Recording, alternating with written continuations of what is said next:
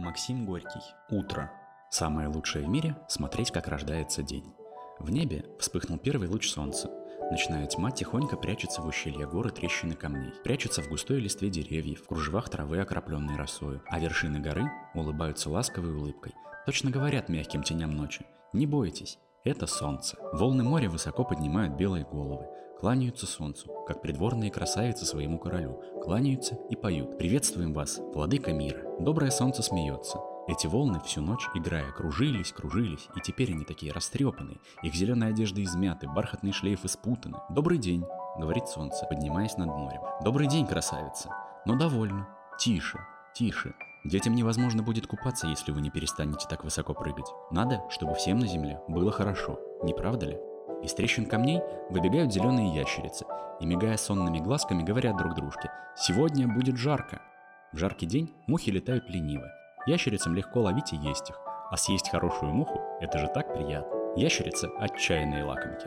Отягощенные росою шаловливо покачиваются цветы, точно дразнят и говорят «Напишите-ка, сударь, о том, как мы красивы этим утром в уборе росы. Напишите-ка словами маленькие портреты цветов. Попробуйте. Это легко. Мы такие простые. Хитрые штучки они. Превосходно знают, что невозможно человеку описать словами их милую красоту и смеются. Сняв почтительно шляпу, я говорю им, вы очень любезны, благодарю вас за честь, но у меня сегодня нет времени. Потом, может быть. Они гордо улыбаются, потягиваясь к солнцу. Его лучи горят в каплях росы, осыпая лепестки и листья блеском бриллиантов. Они гордо улыбаются, потягиваясь к солнцу. Его лучи горят в каплях росы, осыпая лепестки и листья блеском бриллиантов а над ними уже кружатся золотые пчелы и осы. Кружатся, жадно пьют сладкий мед, и в теплом воздухе льется их густая песня. Благословенно солнце, радостный источник жизни, благословенна работа для красоты земли.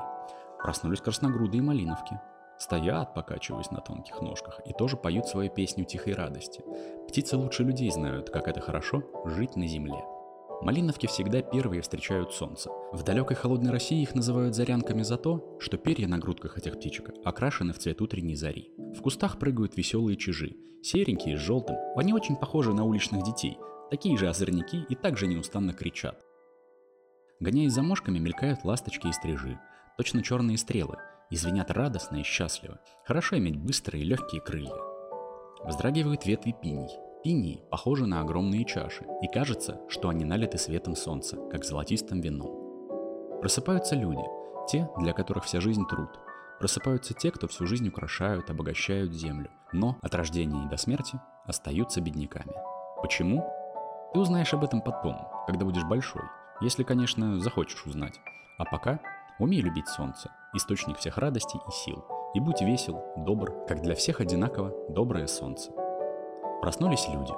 И вот они идут на свои поля, к своему труду. Солнце смотрит на них и улыбается. Оно лучше всех знает, сколько сделано людьми доброго на земле. Оно когда-то видело ее пустынной, а ныне вся земля покрыта великой работой людей, наших отцов, дедов, прадедов.